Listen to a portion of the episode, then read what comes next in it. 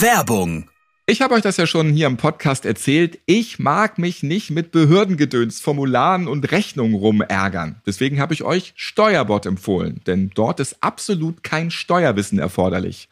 Meine Podcast-Produzentin und Schwester aus dem Notaufnahme Premium Feed, die möchte ihre Steuer künftig auch bequem und schnell erledigt haben und hat mich dazu letztens gefragt. Hi Tara. Hi Ralf. Welche Fragen hast du zu Steuerbot? Mir geht es wie dir. Ich möchte auch schnell mit der Steuer durch sein. Aber was heißt hier eigentlich schnell? Ja, 20 Minuten dauert das ungefähr. Kurz ein paar Fragen beantworten und Unterlagen raussuchen. Dann kann alles ans Finanzamt übermittelt werden. Ich dachte, das macht die App. Ja, das macht Steuerbot für dich über die offizielle Elster-Schnittstelle. Ganz ohne Papier, fertig. Und wie viel Geld springt dabei für mich raus? ja. Im vergangenen Jahr, da haben über 12 Millionen Menschen in Deutschland eine Steuerrückerstattung bekommen und der Durchschnitt, der lag bei 1095 Euro. Laut Statistischem Bundesamt. Ja, nehme ich mit. Wenn du noch keine Steuererklärung vorher gemacht hast, dann kannst du die letzten vier Jahre rückwirkend einreichen, Tara. Dafür kaufe ich mir dann einen neuen Smart TV. Steht nämlich ganz oben auf meiner Liste. Dann einfach die Lohnsteuerbescheinigung rauskramen, die Steuerbot-App aufs Smartphone holen und los geht's. Mit Notaufnahme spart ihr dabei auch noch. 10 Euro Rabatt bekommt ihr mit dem Code Notaufnahme. Einen Link zur App mit integrierten Rabatt findet ihr in den Shownotes dieser Podcast-Folge. Klickt einfach drauf, holt euch den Rabatt und macht schnell und einfach eure Steuererklärung. Dass du mich mal überzeugst, Ralf. Wer hätte das gedacht? Werbung Ende. Notaufnahme. Die lustigsten Patientengeschichten.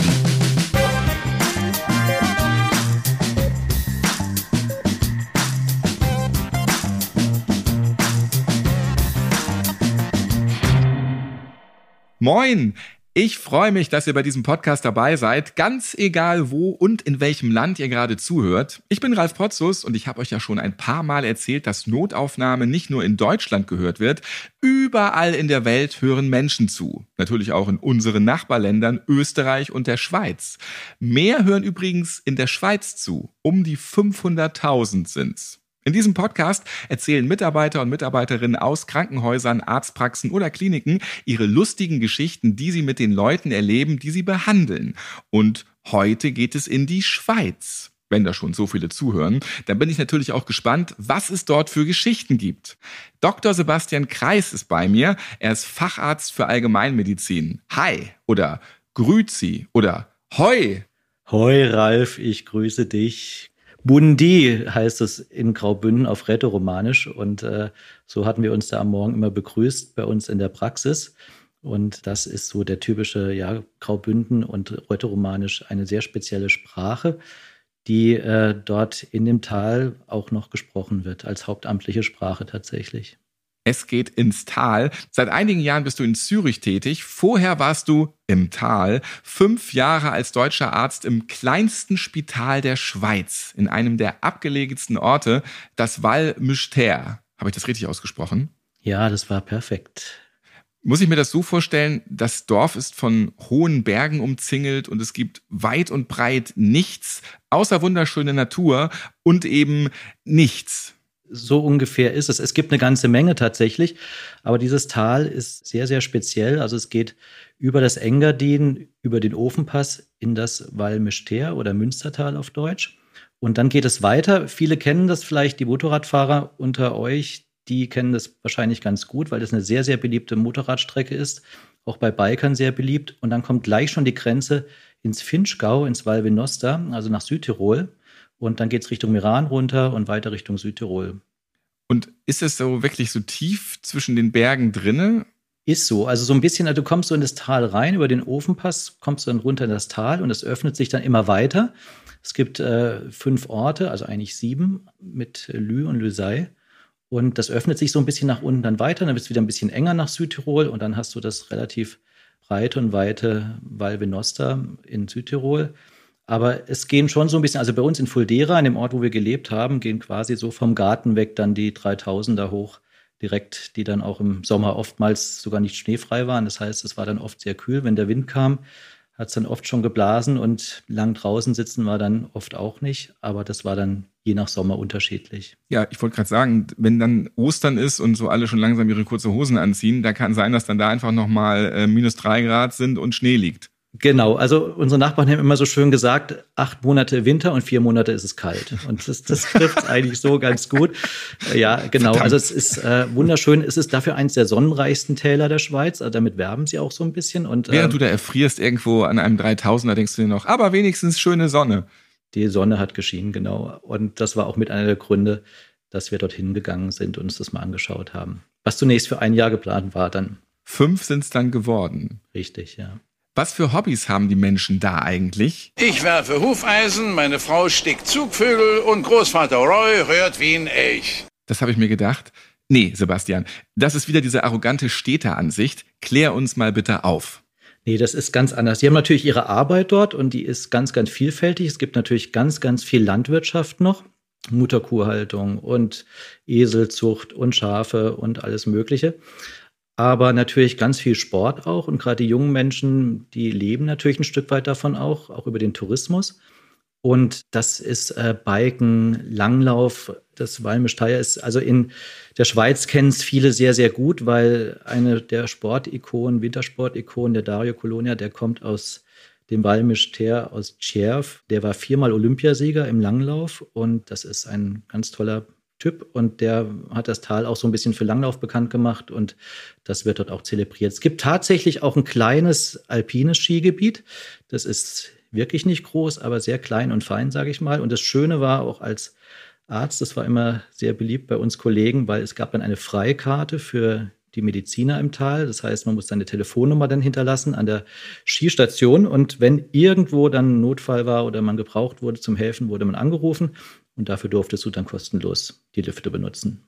Deine Vita, die ist sehr interessant. Du warst Krankenpfleger, zwölf Jahre Flugbegleiter, also was völlig anderes. Und mhm. bis zum Umzug in die Schweiz bist du dann Chirurg in Buxtehude und in Berlin gewesen. Auch das genau, ein totaler ja. unterschiedlicher Kulturbereich. Wie bist du dann zum kleinsten Spital der Schweiz gekommen? Also die Kurzversion, ich habe Zivildienst gemacht, damals gab es das tatsächlich noch in der Pflege in Freiburg wo ich auch geboren bin und herkomme. Und wollte dann eigentlich Jura studieren tatsächlich. So Juristenfamilie und so der Klassiker. Und wir alle in Freiburg gibt es zwei Möglichkeiten, Medizin oder Jura. Alle anderen haben Jura gemacht, also machst du das natürlich auch. Was ich dann zum Glück nicht gemacht habe, mein bester Freund damals, der dann Chefarzt in Buxtehude war tatsächlich. Und aus diesem Grund habe ich da meine erste Stelle auch bei ihm angetreten. Das habe ich ihm versprochen gehabt damals. Der hat einen Tag vor der Immatrikulation für Jura gesagt, Sebastian, du bist kein Jurist, mach das bitte nicht. Und dann habe ich das Ding zerrissen zur großen Freude meiner Eltern und ähm, bin dann, habe mich dann neu bewerben müssen, ZVS und so weiter. Und in der Zeit dann hat ein Freund gesagt, komm, lass uns die Krankenpflegeausbildung zusammen machen, mit dem ich auch Abitur gemacht hatte. Und das haben wir dann gemacht. Und die drei Jahre habe ich auch tatsächlich durchgezogen. Und danach kam dann noch mal was anderes dazwischen. Dann kam eine Freundin, hat gesagt, du, da gibt es bei der Lufthansa ein schönes Programm. Das nennt sich FAZ, Flugbegleiter auf Zeit. Das ist schön. Du fliegst nur Langstrecke ab Frankfurt und verdienst noch ein bisschen Geld. Dachte ich, oh ja, schön. Noch nicht so viel gesehen von der Welt bisher. Mach das mal. Und aus dem halben Jahr wurden dann insgesamt auch zwölf Jahre tatsächlich, also noch Studien begleitend. Und mit den ersten zwei Stellen als Chirurg bin ich tatsächlich auch noch geflogen. Du lässt dich auch immer ganz viel von Freundinnen und Freunden beeinflussen. So, ey, mach doch mal das, Sebastian. Komm, mach mal dies. Und jetzt mach mal Koch. So. Ja, Koch, also lieber essen, kochen nicht. Aber das es waren einfach spannende Sachen und da habe ich mich dann auch gern zu überreden lassen. Und es war einfach eine tolle Gelegenheit, mal ein bisschen die Welt zu sehen. Und das war auch so ein bisschen Vorteil mit der Medizin dann schon, das Studium der Krankenpfleger, weil die nehmen da gerne Leute, die so ein bisschen medizinische Vorerfahrungen haben, weil im Flieger gibt es nichts Schlimmeres als einen medizinischen Notfall im Atlantik, wo du vier Stunden vor dir, vier Stunden hinter dir Wasser hast und nicht runtergehen kannst. Hattest du das oft gehabt dann auch? Tatsächlich ja, doch ab und zu schon. Also diese, diese nicht so knallharte Sachen, die hat meine Frau tatsächlich gehabt, die hat, macht das auch noch. Aber doch ab und zu war das schon. Und wir haben ja alles da an Bord. Ist vielleicht eine extra Folge wert, weil ähm, wir kommen drauf zurück. Du ja. erlebst da wirklich tatsächlich sehr viel und du hast ein tolles Equipment an Bord. Ja, aber du hast ja nichts an Bord, so ähm, hm, Herzinfarkt. Okay, wir hätten du, Tomatensaft, wird schon irgendwie. Ja, nee, du hast tatsächlich ganz, ganz viel an Bord. Du hast ein Medical Kit und ein Doctors Kit. Du hast ein Defi an Bord und damals habe ich tatsächlich dann schon als Assistenzarzt gearbeitet in der Chirurgie und war da so ein bisschen am Ende mit meiner Ausbildung und ich war nie ein Jahr im Ausland. Und da dachten wir eigentlich, wäre eigentlich ganz schön und ich war immer ein bisschen schweizaffin gewesen, Und dann war tatsächlich eine Annonce im Deutschen Ärzteblatt gewesen vom kleinsten Spital der Schweiz, die einen Arzt gesucht hatten für ihr Spital. Und das war tatsächlich auch auf dem Flug nach Philadelphia gewesen. Und äh, da habe ich das gelesen und dachte auch, das wäre doch was für uns. Und dann haben wir gedacht, das gucken wir uns mal an. Sebastian hat sich via Instagram bei mir gemeldet. Habt ihr auch lustige Geschichten erlebt? Dann meldet euch gerne bei mir, ja, Instagram, Twitter oder schickt eine E-Mail an notaufnahme.podever.de. Wir reden heute über einen verbrühten Fuß, der dennoch gut zu Fuß ist. Ein amputierter Daumen ist auch kein Problem. Und manchmal muss man sich als Arzt auch um Schafe kümmern. Bevor wir gleich deine Geschichten hören, habe ich noch einen Tipp für alle Notaufnahme-Fans, die diesen Podcast und alle Folgen dazu werbefrei hören wollen. Holt euch den Notaufnahme Premium Feed. Da habt ihr dann auch Zugang zu lustigen und informativen Bonusfolgen mit zusätzlichen Inhalten zu den Podcast-Gästen. Und die nächste neue Folge, die gibt's auch ohne Warten, immer schon 14 Tage früher dann könnt ihr jetzt gleich im Anschluss hören, was bei der ZDF-Serie Notruf Hafenkante während der Dreharbeiten komisches passiert. In dieser Arzt-Polizeiserie, da gibt's ja auch einen medizinischen Berater und der erzählt mit Schauspieler Fabian Harloff, was alles so in über 15 Jahren schief lief. Abonniert einfach den Premium-Feed von Notaufnahme. Eine Verlinkung dahin findet ihr auch in den Shownotes dieser Podcast-Folge. Sebastian, als deutscher Arzt im kleinsten Spital der Schweiz, da lernt man erstmal, dass die Menschen vor Ort sehr hart im Nehmen sind, richtig? Das ist so. Und wenn man eben, wir kamen aus Berlin und wenn man die Notaufnahme dort kennt und mit was für Dingen die Patienten dann zu uns kamen, ist das doch dort was ganz, ganz anderes gewesen. Die sind dann so wie ich, ne? Ich habe mir versehentlich in den Finger geschnitten beim Zwiebelschneiden und ja, sowas. Oder drei Wochen Rückenschmerzen, dann gehen wir einfach mal um 12 Uhr nachts in die Notaufnahme, weil er ist ja schön leer. Der Hausarzt hat ja eh nie Zeit, da warte ich viel zu lange. Das gab es dort tatsächlich eher nicht. Es gab es auch, aber dann waren es eher die Touristen. Und was ist denn da so Heftiges passiert, was die Leute trotzdem nicht erschüttert hat? Das sagt man ja auch so, ne? Je kleiner das Dorf, je weiter draußen, desto mhm. rustikaler sind die Menschen. Mhm.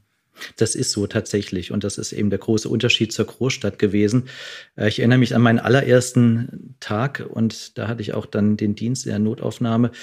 Wir waren wenig Kollegen, das heißt, man hat sich die Dienste dann immer geteilt, hatte sehr oft Vordergrund, Hintergrunddienst, hat deswegen auch sehr, sehr viel gesehen natürlich. Und das war tatsächlich ein Anruf von einem Alphirten aus Südtirol, der für einen ja, Landwirt, die auf der Alp die Kühe gehütet hat. Und der hat angerufen, dass er sich irgendwo verbrannt hat und dass er gerne zu uns runterkommen wollte. Und da haben wir ein bisschen nachgefragt, was denn genau passiert ist. Und na ja, also irgendwas mit heißes Wasser. Und aber er kann jetzt gleich noch nicht kommen, weil er muss ja erst die Kühe versorgen. Das ist jetzt erstmal hat die Priorität. Und dann wir wussten oder die Kollegin, ich kannte mich da noch nicht so gut aus in der Gegend, aber die wussten, das ist schon relativ weit weg. Das heißt, zu Fuß und mit dem Auto kam man da ja nicht hin. Also zu Fuß eine ganze Strecke. Und dann haben wir gefragt, ob wir die Rega schicken sollten, also die Rettungsflugwacht, die Schweizer. Und da meinte er, nein, nein, er kommt runtergelaufen. Und dann so anderthalb Stunden später kam er auch an. Und dann war das also nicht nur eine kleine Verbrennung, sondern dem armen Mann ist wirklich kochend heißes Wasser in den Gummistiefel reingelaufen und hat also die ganze Haut mit dem Inneren dieses Gummistiefels verklebt und also wirklich dann ein, das war eine große Blase.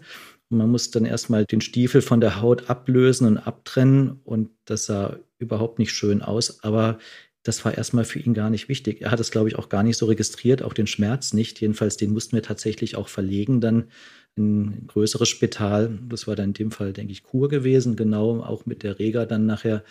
Aber für ihn war das erstmal so, er kommt jetzt runtergelaufen und das war so die erste Begegnung, hat mir schon so ein bisschen gezeigt, aus was für einem Holz die Menschen dort geschnitzt sind. Und dieses Sprichwort, ich komme erst mit dem Kopf unterm Arm, das traf da also wirklich voll zu. Und das hast, hast du wirklich schon gesehen. Das müssen ja auch abartige Schmerzen gewesen sein. Und dann ist er ja auch noch ewig zu Fuß gelatscht. Wie kann man denn damit überhaupt laufen? Ich will es mir gar nicht ausmalen. Ich weiß auch nicht, wie er das gemacht hat. Er hat es geschafft auf alle Fälle. Und das war schon sehr bewundernswert. Aber die Kühe waren versorgt und das war tatsächlich erstmal der Hauptpunkt. Und das ist so, von diesen Geschichten habe ich doch einige erlebt wo bei uns dann wirklich großes Aufgebot gewesen wäre. Also klassisch die Verletzung, Kreissäge, Fingerglied abgetrennt und dann kamen die zu uns. Dann hing das noch so ein bisschen an so einem Fetzen, das Fingerglied und bei uns hätte man Tatütata, Hubschrauber, Handchirurgie und alles Mögliche. Und da hieß es wirklich nur, mach das weg, mach mir einen schönen Stumpf drauf. Und ähm, das war auch nicht der erste. Und dann kann ich heute Abend wieder in den Stall. Und so haben wir es auch gemacht. Dann, das war der Patientenwunsch, das war auch medizinisch zu verantworten und für den Patient die die beste Lösung, die er auch gewünscht hat. Mach mir einen schönen Stumpf. Und wenn es am Ende nur noch Stumpfen sind, dann? Ja, das ist dann so ein bisschen, äh, aber bei ein, zwei ist das noch, ich glaube, es gibt da Berufe, da ist das noch ein bisschen akuter vielleicht, so der Schreiner oder so, da gibt es ja viele Beispiele. Es ist natürlich tragisch, wenn sowas passiert, ne? Und gerade wenn es dann so die Führhand ist oder die Schreibhand, aber in dem Fall ging das dann. Schlimmer sind dann irgendwie Fußverletzungen, wo es dann zu Amputationen kommen muss, aber bei so einem Fingerendglied, da war das dann auch vertretbar. Mit der Zeit stumpft man so ab. Mhm. Genau, ja, sozusagen, genau. Und Stichwort, die Tiere sind so wichtig, da hast du noch eine Geschichte. Richtig, genau. Also das war auch eine ältere Dame, die sich über viele Tage aufgrund einer akuten Rückenproblematik nicht mehr bewegen konnte und dann in ihrem Bett lag. Und die wurde zufällig gefunden vom Schornsteinfeger, der bei ihr den Termin hatte und sie hat nicht aufgemacht und er hat geguckt und hat sie dann gesehen durchs Fenster, dass sie da im Bett lag und sich nicht mehr bewegen konnte und hat uns gerufen dann. Wir haben die Frau dann auch abgeholt, haben sie zu uns in den Krankenwagen eingeladen und ins Spital gefahren. Und für sie war tatsächlich ähnlich auch wieder die Hauptsorge um ihre zehn Schafe, die sie hatte. Und die waren dann nicht versorgt und die Frau war dann relativ schnell versorgt. Wir haben die hat eine Schmerzinfusion bekommen, der ging es dann auch ein bisschen besser. Aber meine Hauptaufgabe an diesem Abend war tatsächlich, die Versorgung der Schafe zu organisieren. Und da hatte ich dann ganz, ganz viel telefoniert mit dem Amt, mit dem Ortsvorsteher oder ähm, Talvorsteher und der Polizei. Und das wurde dann organisiert, dass die Schafe dann auch versorgt waren und dann war auch erstmal die Welt für die Frau wieder in Ordnung. Das war aber tatsächlich auch in dem Fall das Wichtigste, dass die Tiere es gut haben, ja. Das ist ja auch die Existenz. Also auf einmal äh, können die Schafe nichts mehr essen und dann äh, gibt es ein großes Problem. Ein Stück weit, die gehen dann ein, genau. Nee, das kann ja auch nicht sein. Ne? Aber auf der anderen Seite muss man sagen, der Zusammenhalt in diesem Tal, und das ist das, was uns auch so fasziniert hat und so gefallen hat an den Menschen, der ist unglaublich groß. Und das sind einfach Dinge, die man aus der Großstadt und Berlin insbesondere gar nicht mehr kennt. Und dieser Zusammenhalt, sich gegenseitig helfen, das ist schon fantastisch. Und das ist auch vom, davon abgesehen, dass die Sorgenproblematiken der großen, weiten Welt bisschen weiter weg sind in diesem Tal, was schön ist, klar, da gibt es auch Zeitungen und Fernsehen und alles, aber man hat so ein bisschen seine eigenen Probleme und das hat die Priorität und alles andere ist so ein bisschen weiter weg. Und das ist auch schön. Und da ist dann das Leben auch ganz anders als zum Beispiel in der Großstadt. Also wir kamen ja tatsächlich von quasi vier Millionen Einwohner auf 1600 in dem Tal so ungefähr. Und äh, was für uns auch absolut neu war, dass die Türen in den Häusern, also die Eingangstüren, nicht abgeschlossen waren. Also ganz bei vielen Nachbarn zumindest nicht, weder Tag noch nachts weil einfach Kriminalität in dem Sinn gab es gar nicht. Es gab mal so Einbruchserien, das betraf dann mehr die Geschäfte. Das war dann so eine Einbrecherbande, die wir dann auch im Tal tatsächlich gestellt und geschnappt haben mit der Polizei zusammen. Aber ansonsten das Vertrauen groß und da waren die Türen eigentlich immer offen. Das war auch schön für uns, weil man hat sich eben gegenseitig unterstützt. Wenn ich Notarztdienst hatte und das Auto sprang nicht an, dann habe ich angerufen, dann hieß es, komm, du weißt, in der Diele liegt der Schlüssel im, im Fach und äh, nimm dir es einfach und nimm das Auto. Und das, was ich gerade gemeint habe mit dem Zusammenhalt und Zusammenstehen, sich helfen. Sie wussten, sie konnten bei mir Tag und Nacht klingeln, wenn was ist. Wenn bei mir das Wasserrohr gebrochen ist, das konnte ich nicht hat ein Anruf genügt und dann war jemand da und hat ihr geholfen. Und du konntest jeden Tag mit einem anderen Auto zur Klinik fahren. So genau, der Weg war ja nicht so weit, aber wir hatten unser altes Auto noch, das hatte tatsächlich äh, Heckantrieb, was natürlich das völlig falsche Auto war. Ich habe erst mal in diesem Tal schätzen und kennengelernt, was es bedeutet, ein 4x4, wie es so schön heißt, also ein Allradauto zu haben, weil das brauchst du einfach unbedingt, weil ich bin mit dem Auto nur mit Ketten gefahren. Also keiner hat so schnell Ketten montiert wie ich dann in der Zeit. Aber wir waren dann doch sehr froh, als wir endlich einen echten Allradwagen hatten, weil anders geht's eigentlich gar nicht. Wenn der Nacht plötzlich mal so 30 Zentimeter Neuschnee liegen, dann äh, weißt du ein Allradauto sehr zu schätzen. Werbung Ihr habt bei Notaufnahme schon viele Geschichten gehört, bei denen Menschen absurde, kuriose und sehr unangenehme Unfälle hatten. Erinnern wir uns an den Bauern, auf dem tonnenschweres gepresstes Heu plumpste. Oder der Hobbykletterer, der beim Dachrinnen reparieren im hohen Bogen von seinem Haus runterkrachte. Oder der Puffermann, also der Typ, der beim über die Gleise gehen diese Stoßprallfläche der Lok volle Pulle ins Gesicht bekam. Alle diese Unfälle kamen schnell und überraschend und gingen so gerade noch einmal gut aus. Es kann überall etwas passieren. Und darum ist es wichtig, seine Liebsten zumindest vor finanziellen Sorgen abgesichert zu haben. Bei der Ergo gibt es dafür die Ergo Risiko Lebensversicherung. Im eigenen Todesfall bewahrt sie Hinterbliebene zumindest vor finanziellen Sorgen. Und auch Kredite kann man damit absichern. Die Versicherung ist flexibel, vom günstigen Grundschutz bis hin zum umfassenden Premiumschutz. Sie lässt sich passend zur individuellen Lebenssituation gestalten und ganz einfach abschließen. Einfach, weil's wichtig ist. Die Ergo Risikolebensversicherung ist Deutschlands beste Risikolebensversicherung, denn sie ist ausgezeichnet von Focus Money als Testsieger 2022. Schaut doch mal vorbei auf ergo.de und holt euch weitere Infos zur Risikolebensversicherung. Einen Link findet ihr auch in den Shownotes dieser Podcast-Folge. Einfach, weil's wichtig ist. Werbung Ende. Dann warst du auch überrascht, wie viele Jobs mitunter eine Person da inne hat. Genau, also das war auch das Schöne, betrifft auch wieder so, sich gegenseitig unterstützen und füreinander da sein. Wir hatten einen Rettungsdienst, einen ganz, ganz toll organisierten Rettungsdienst und die Rettungshelfer, das waren also keine Profi-Helfer, also die das hauptberuflich gemacht haben, bis auf den Rettungsdienstleiter nachher, sondern das waren alles ehrenamtliche Mitarbeiter, die ganz verschiedene Funktionen im Tal hatten. Also es war der technische Leiter von unserem Krankenhaus, das war ein Grenzwächter von der Grenzwache, also vom Zoll sozusagen.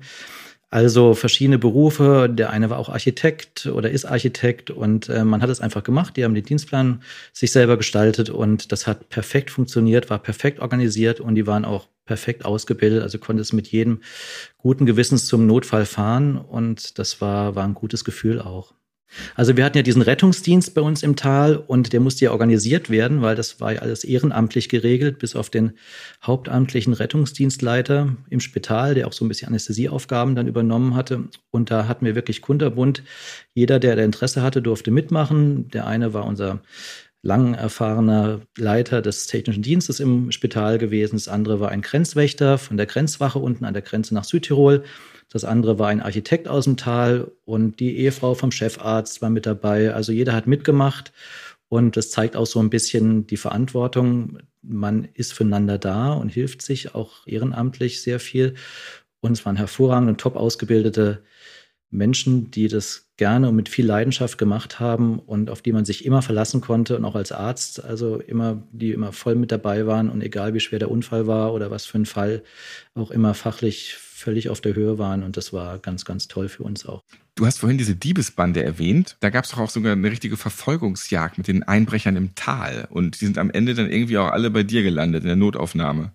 Ja, das war tatsächlich ein bisschen so. Das war auch im Winter gewesen und die kamen, also was dann manche Ganoven vielleicht nicht bedacht haben, dass das ja ein Tal mit einer Durchgangsstraße ist und da gibt es auch ein Ende und einen Anfang. Und wenn die Polizei bei uns war ziemlich auf Zack, auch unsere Polizei im Ort, die drei Polizisten, die wir hatten, die auch wirklich eine grenzenlos bewundernde Arbeit gemacht haben dort in ihrem Schichtdienst dass dann einfach das Tal zugemacht werden kann und dass man dann so ein bisschen in der Falle sitzt und ich stelle mir jetzt irgendwie so die Panzerknacker vor, die völlig trottelig denke. Ja, so ein bisschen, bisschen, ja, so ein bisschen war das auch. Die kamen also von von Samnau und da hatten die also schon eine große Einbruchserie wohl damals gestartet und dann hat man ihnen so einen Peilsender wohl unter das Auto gepappt und die mitverfolgt und bei uns im Tal kam es dann zum Showdown sozusagen und die haben dann auch das Polizei oder das Grenzwachenauto dann auch gerammt und da gab es auch so ein paar leicht Verletzte und die sind dann getürmt mitten im Schnee und äh, da gab es dann tatsächlich so eine kleine Verfolgungsjagd und da hat der Polizei- oder Grenzwachhund, das einen, der auch bei uns der Krankenwagen gefahren ist, der Kollege, hat dann auch einen gestellt, aber hat im Eifer des Gefechts auch noch einen Polizisten erwischt und ihn gebissen. Und nachher hatte ich dann in meiner kleinen Notaufnahme irgendwie zwei verletzte Gauner und zwei Polizisten, die ein bisschen was abbekommen hatten, aber nicht schlimm. Leider ein Kollateralschaden vom eigenen Hund damals. Aber ähm, die Jungs, glaube ich, machen das nie mehr. Also sie fahren nicht mehr durch unser Tal jedenfalls, das glaube ich nicht mehr.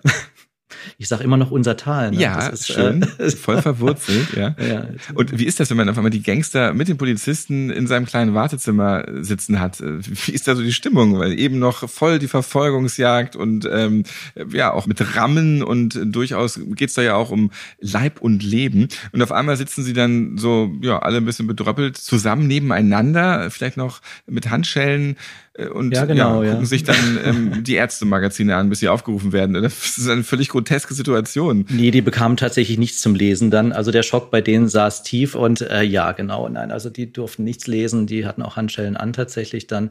Und dann musste man warten, bis eben die Kollegen dann aus dem, von einer Talseite aus dem Engadin kamen und die abgeholt haben, dann mit so einem speziellen Gefährt und die wurden dann abtransportiert und vorher noch versorgt natürlich. Man versorgt alle Menschen, egal was sie angestellt haben. Das ist unsere Pflicht und das machen wir natürlich auch.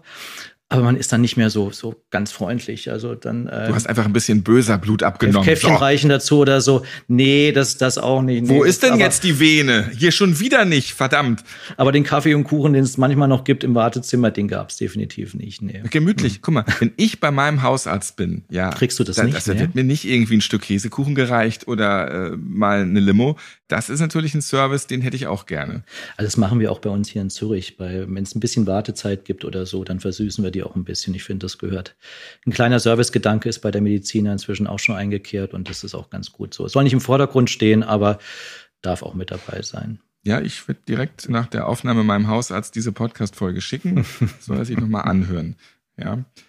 Vom Kuchen kommen wir denn jetzt zu deinem Chef, weil da gibt es auch so bestimmte Annehmlichkeiten für bestimmte Patienten zumindest und Patientinnen.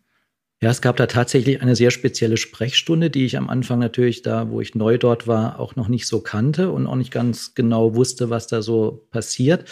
Mein Chef dort war ein ganz, ganz toller, vielseitiger und universal ausgebildeter Arzt und der konnte auch ganz, ganz toll operieren und so Kleinigkeiten, die so spezieller waren, unter anderem auch. Und da kamen dann tatsächlich Patienten vor allen Dingen aus Südtirol zu uns und es war immer so eine Sprechstunde am Freitagabend, wo, wo ich eben zunächst nicht genau wusste, was das ist. Und dann habe ich eben mitbekommen, dass das tatsächlich Männer aus, aus Italien waren, die zum Sterilisieren kamen zu uns. Und das hatte natürlich mehrere Gründe. Zum einen Freitagabend diese spezielle Sprechstunde nach der Arbeit und zum anderen natürlich auch die Diskretion. Das macht man natürlich nicht unbedingt, obwohl ja nichts dabei ist, ne, wenn die Familienplanung abgeschlossen ist. Aber die dann auch aus Diskretionsgründen dann zu uns über die Grenze kamen und das dann haben bei uns machen lassen durch ihn hervorragend und sehr kompetent. Und ähm, das war dann so eine so äh, spezielle Situation, also im Freitagabend, aber dann eben so ein bisschen gespenstisch und alles leer. So ein bisschen kamen die dann und wurden da, ich sag mal, verarztet und sind dann wieder gegangen. Und das war für die, glaube ich, sehr angenehm, weil sie mussten dann nicht irgendjemandem erklären, warum sie da Freitagabend jetzt zu irgendeinem so Doktor gehen und da irgendwie was machen lassen an sich. Der Freitagabend war dir gar nicht Latte. Nee, ja, genau, so kann man es sagen. genau. Also die heile Welt dort im Dorf, im kleinsten Spital der Schweiz. Und wenn natürlich mal wieder irgendwas drunter und drüber geht oder es Sonderwünsche gibt, dann sind natürlich die Touristen schuld daran. Das ist ein bisschen so.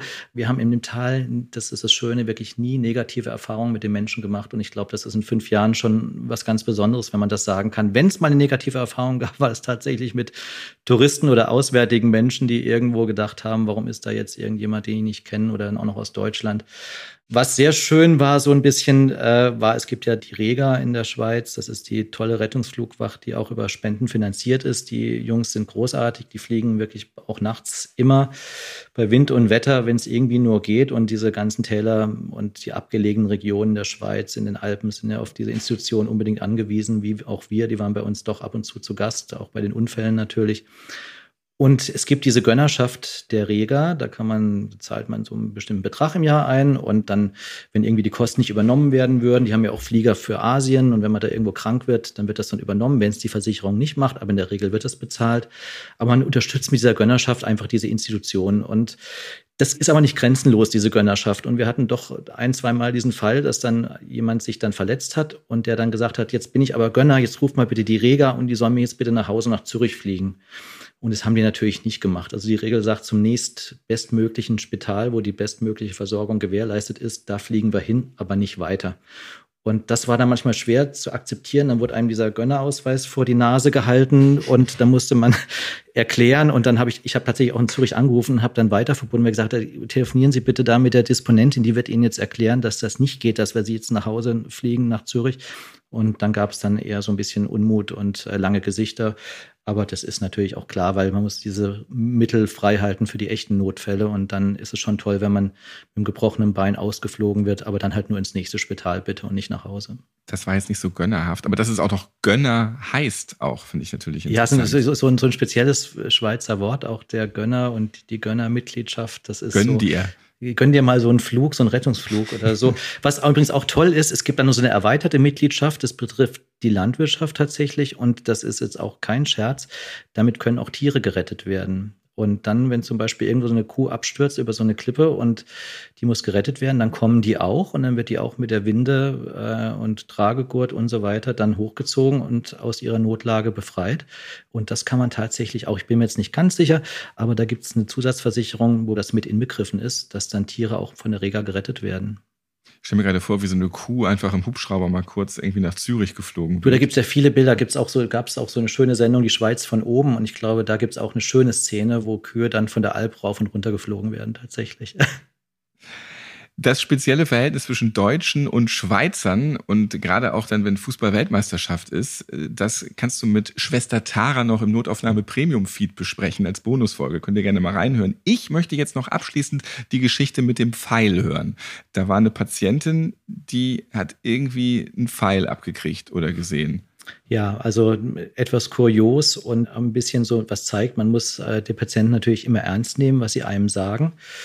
Das war auch ein Notfall, wo wir gerufen wurden, dass eine Frau in so einem Bachbett liegt und sich nicht bewegen kann. Und wo wir hinkamen, hat sie uns also erzählt, das war auch eine Touristin gewesen, dass sie von einem Pfeil getroffen wurde und sich deswegen nicht mehr bewegen kann. Und wir haben natürlich diese Aussage natürlich auch ernst genommen, was man immer machen muss, und haben gesucht, ob wir irgendwo eine Verletzung sehen oder eine, an einem Kleid irgendwo ein Loch oder irgendwo den Pfeil irgendwo in der Nähe und haben tatsächlich nichts gesehen. Und du hast ja solche Fälle auch schon angesprochen bei dir im Podcast, dass das dann ins Bereich der ja, psychiatrischen Notfälle eher ging, dass diese Frau dann offensichtlich eine Schizophrenie oder irgendwas anderes hatte, was eben dann sich herausgestellt hat, dass da kein Fall im Spiel war. Sie hatte sich den Arm leider gebrochen, wurde von uns dann auch mit der Rega ausgeflogen, was vielleicht ganz gut war, weil du praktisch zwei Krankheitsbilder sozusagen hattest. Du musst natürlich auch die Psyche optimal versorgen und das war natürlich in anderen Zentren auch besser gewährleistet und diesen Bruch, das hätten wir sicher machen können, aber insofern war es sicher die bessere Lösung, die Frau aus dem Tal auszufliegen.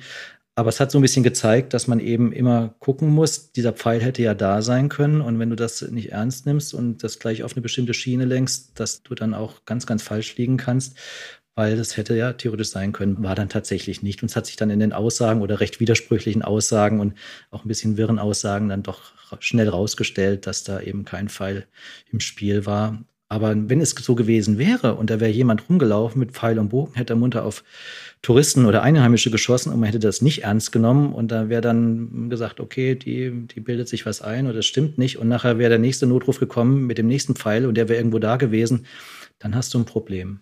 In der Schweiz ähm, sind die Menschen jetzt nicht so hellhörig, wenn es um Pfeil und Bogen geht. Aber wenn jetzt jemand mit der Armbrust durch die Gegend gegangen wäre, liebe Grüße an, an Wilhelm Tell, dann wäre es wahrscheinlich eine andere Kategorie gewesen. Genau, hört man ja leider heutzutage auch immer mehr, eine wirklich sehr, sehr gefährliche Waffe. Dann sind wir ein bisschen bei uns in der Region, wo wir jetzt leben, hier am Vierwaldstätter See inzwischen, weil da hat sich das Ganze mit Wilhelm Tell und der Armbrust alles abgespielt. Vielen Dank, Dr. Sebastian Kreis. Er war fünf Jahre im kleinsten Spital der Schweiz als Arzt tätig und lebt seitdem mit seiner Frau Kiki, liebe Grüße, glücklich in Zürich. Vielen Dank für deine Geschichten. Gerne, Ralf. Hat viel Spaß gemacht. Ich danke dir.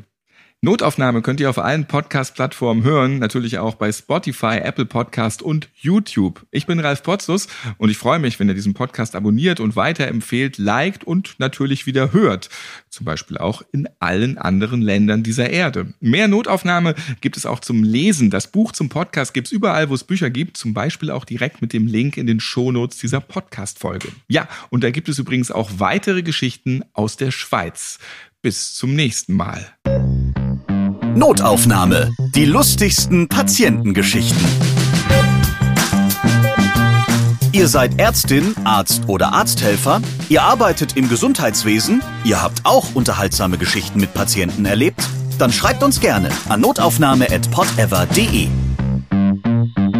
Und nächstes Mal hört ihr. Ich fand am lustigsten war zum Beispiel Ben Becker. Ja. Wir haben uns totgelacht. Das hat so einen Spaß gemacht Ben Becker kennt das ja auch, dass er mit der Trage irgendwo rausgetragen wird. Ja, Aber es sind meistens die großen Schauspieler, die die lockersten sind. Das muss ich doch immer wieder sagen. Was hat er da so rumgewitzelt? Wie war er so drauf? Ja, es war, ich, ich war mir sicher, ich hätte ihn schon mal irgendwo eingeliefert. Und das, und da war er sich sicher, dass es nicht so war. Aber so ganz sicher war er sich, glaube ich, auch nicht. Notaufnahme. Die lustigsten Patientengeschichten. Eine Produktion von Pot Ever.